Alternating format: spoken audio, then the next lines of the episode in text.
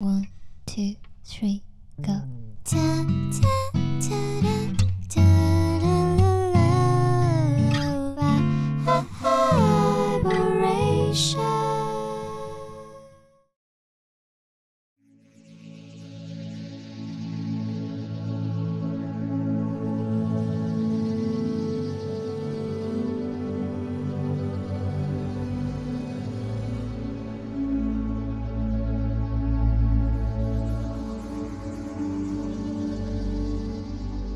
音乐太多，耳朵太少。欢迎收听 Vibration Y 播音室，我是十一。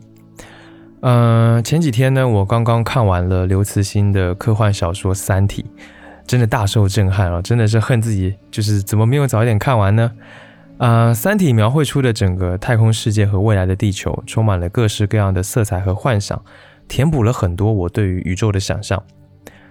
人类对于头顶上那一片黑暗从来都是好奇的。小时候呢，我就很喜欢在夜晚的时候看着，呃，月亮，看着星星发呆，会猜测在那遥远的不得了的地方，是否有着五彩缤纷的景象，是否有精彩纷呈的故事。而这与生俱来的探索欲，我想每个人都有。这个探索欲呢，除了造就科技发展，让人可以真正进入太空之外，呃，也被融进了许多文艺作品当中，包括文学。绘画、电影还有音乐，我们都能在里面看到宇宙庞大神秘的身影。然后，呃，其实，在看《三体》的过程当中，尤其是在第二部和第三部，我一直都会不断的想起许多音乐。那些音乐曾经让我看到了很多不同的宇宙，浩瀚无垠、变幻莫测的，或者更多其他难以形容的样子。而这些音乐呢，也让我感受到了一种强烈而独特的美感。今天这期节目就是想要把我所感受到的这一些美分享给你。是什么样的音乐让我听见了整个宇宙呢？你将会和我一起听到这些歌、这些乐曲。希望你也能够与我一起遨游在宇宙之美当中。不过呢，在正式进入节目之前呢，这里要和大家推荐一款特别又好喝的咖啡，它就是来自品牌一块小宇宙的冻干咖啡块。这个咖啡块算是咖啡界的新物种，它是一块块的，像巧克力一样。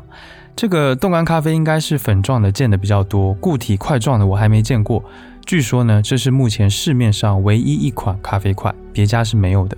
我第一次打开盒子之后呢，我看到每一个小块的造型就像是一座座不规则的小冰山，很新奇，然后很好看，很可爱。所以呢，光看颜值我就喜欢上了。再来呢，它采用的是这个独家的立体冻干锁芯技术，一次冻干成型，不用二次粉碎，所以呢能够杜绝咖啡香气的散失，同时又能锁住味道。所以我第一次喝的时候就发现说，诶，它这个香气真的是扑鼻而来的，很浓厚。据说呢是冻干咖啡粉的四倍，它的味道也是出乎我意料的好，可以说很大程度的还原了那种门店的现磨咖啡。一个呢是它有活泼的酸味。更赞的是，它泡完之后竟然是有油脂的。哎，有这个油脂的话，那口感真的就很正点了。饮用方式也很快捷便利，它这一块咖啡相当于双份的意式浓缩，让因为是块状的，所以不会弄脏手，也不会像咖啡粉一样会弄到桌子上。然后呢，你直接倒任何温度的水或者牛奶溶解就可以喝了，而且溶解的速度超级的快，我亲测不到一分钟就可以做出一杯最简单的美式或者拿铁。最近呢，他们还和网易云音乐的保质期艺术家的音乐合集合作，推出了特别款，打开包装的顶盖去扫二维码就可以播放这个音乐合集。一边听音乐一边喝咖啡，这个诶品味是不是很好啊？总之呢，这是我最近喝过的最有意思，然后颜值高、质量又好的一款咖啡了，非常推荐你去购买去尝试一下。现在呢，你只要点击 Show Notes 节目内页的链接，或者复制淘口令，手淘跳转一块小宇宙的店铺即可购买。那外播音室的听众和客服记得报暗号两个字“宇宙”，暗号是“宇宙”，还可以领到十元的优惠券。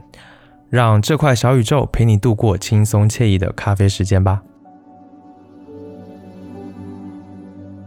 好啦，接下来呢，让我们回到这期节目的宇宙当中来。这期节目呢，我会播放让我听见宇宙的歌，在放之前呢，也会做简单的介绍，分享听感，希望你能够从中遇到自己喜欢的音乐。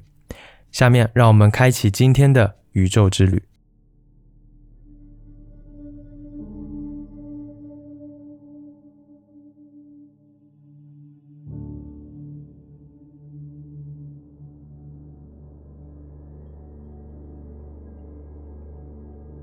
Subterranean Homesick Alien，地下室的思乡病外星人，收录在 Radiohead 发布于1997年的代表作专辑 OK Computer。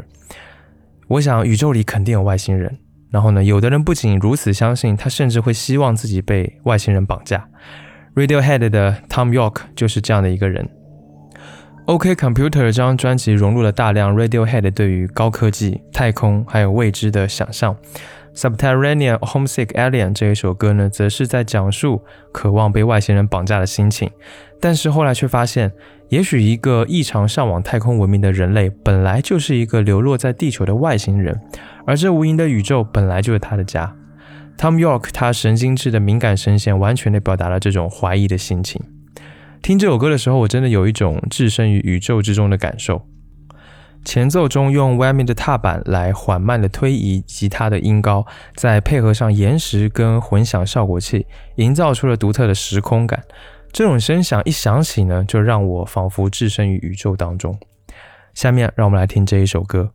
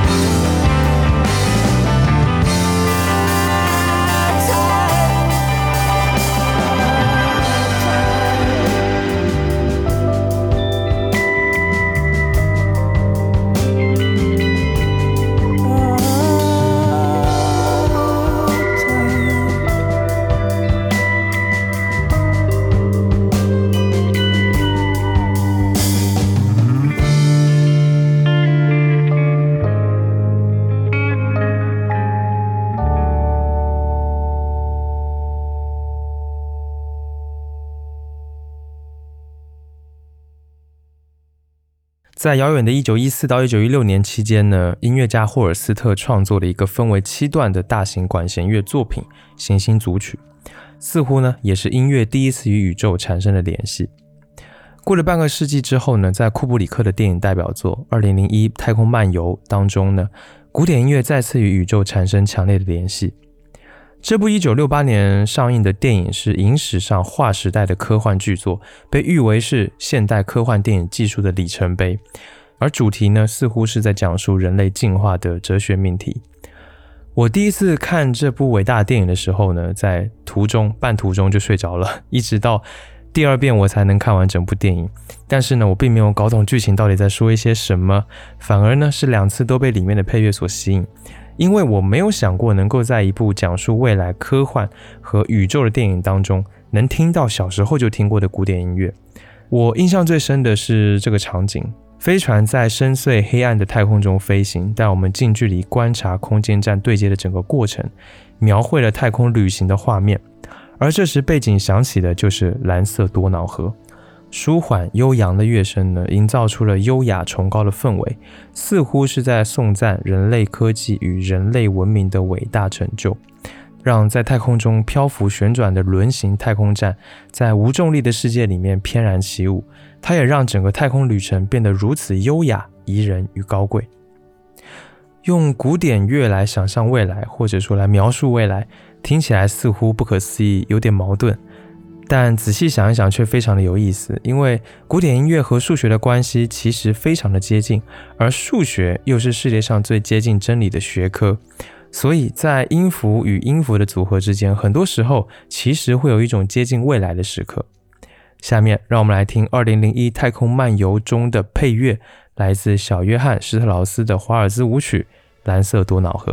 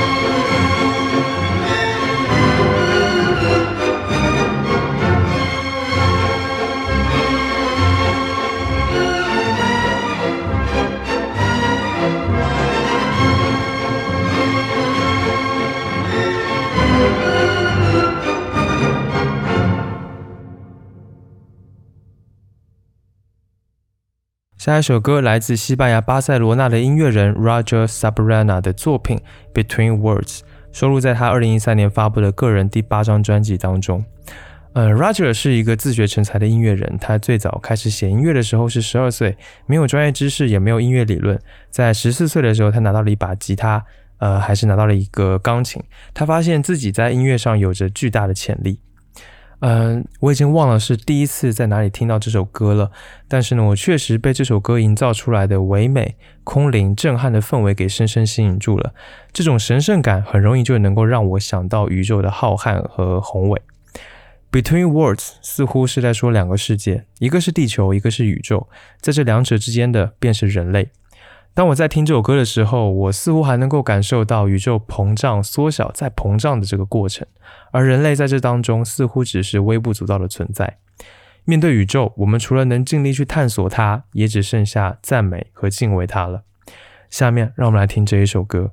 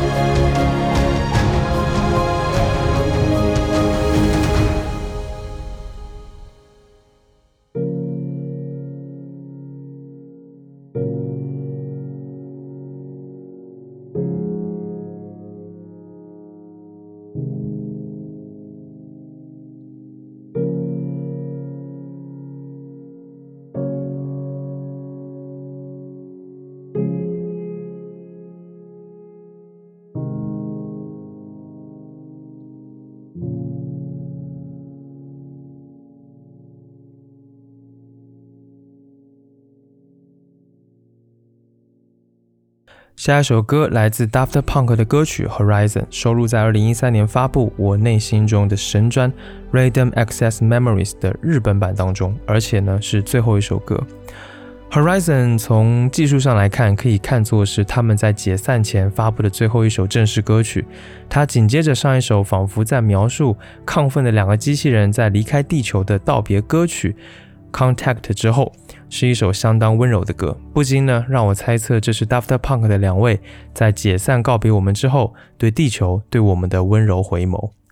这一首只收录在单独地区版本的歌曲呢，在我看来却有着改变一整张专辑立意的力量。听 Horizon 这一首歌呢，也让我想起了 Pink Floyd，他们都有着类似的音乐气质，仿佛 Daft Punk 也回到了一个黄金的时代，去追寻、去探寻一种根源性的音乐和活力，也让我仿佛跟随音乐中的电子音效来到了太空之中，来到了宇宙当中，感受神秘，感受心跳，但仍对地球存有一丝怀念和柔情。下面让我们来听这一首歌。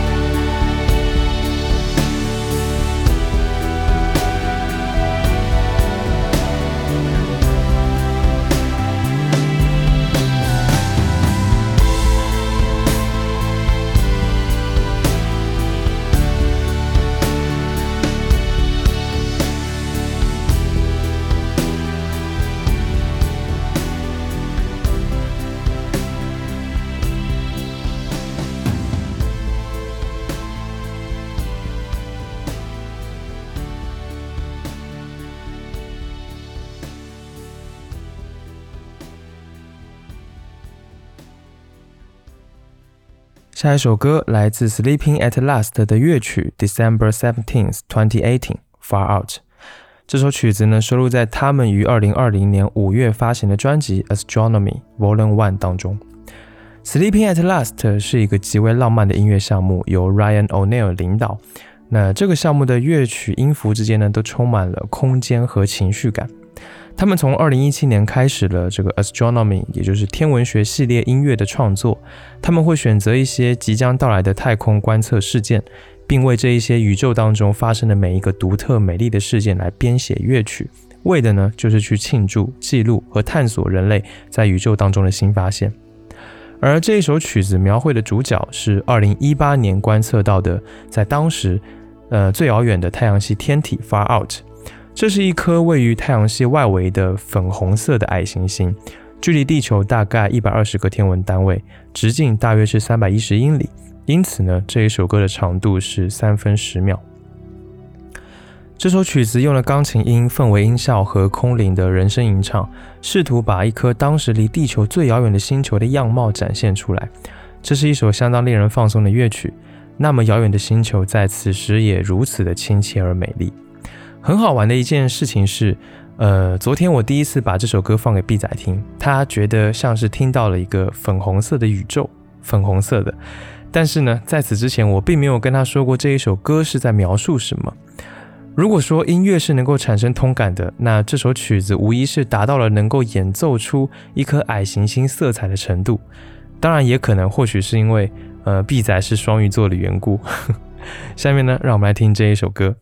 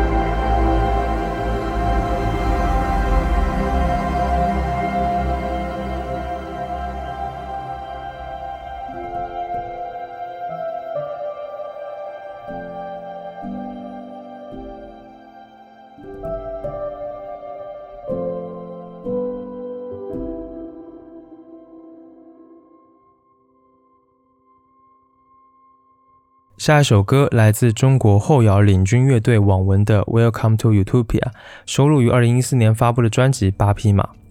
这首歌是网文那么多作品当中我最喜欢的一首，几乎没有之一。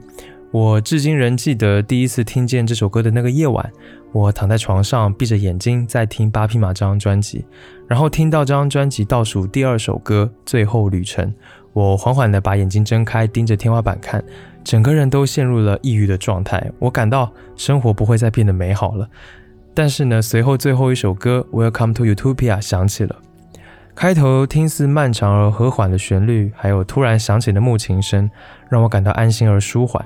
我闭上了眼睛，这首曲子逐渐铺陈开来的空间感，让我想到了宇宙的画面。在乐曲进一步的推进，太空的黑色褪去，星火般的光亮开始不停的旋转起来。我仿佛被无数的星系所包围、所围绕。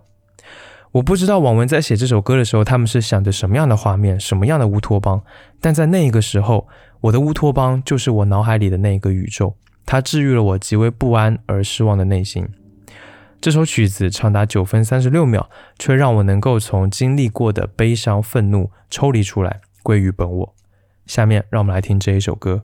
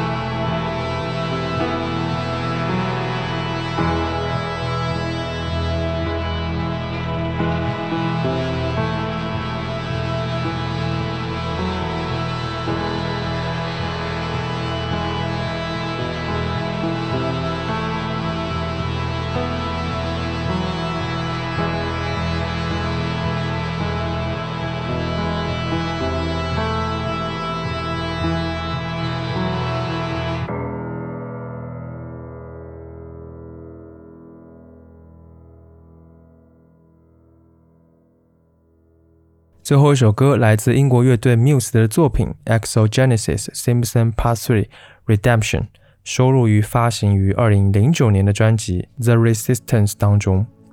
呃，这是一组交响乐三部曲，讲述的是当时在地球消亡后的一个宇宙旅行，其实就是一个人类走向终结的故事，而人类将继续存续的希望寄托在一群走出去探索太空、寻找另一个星球的宇航员们身上。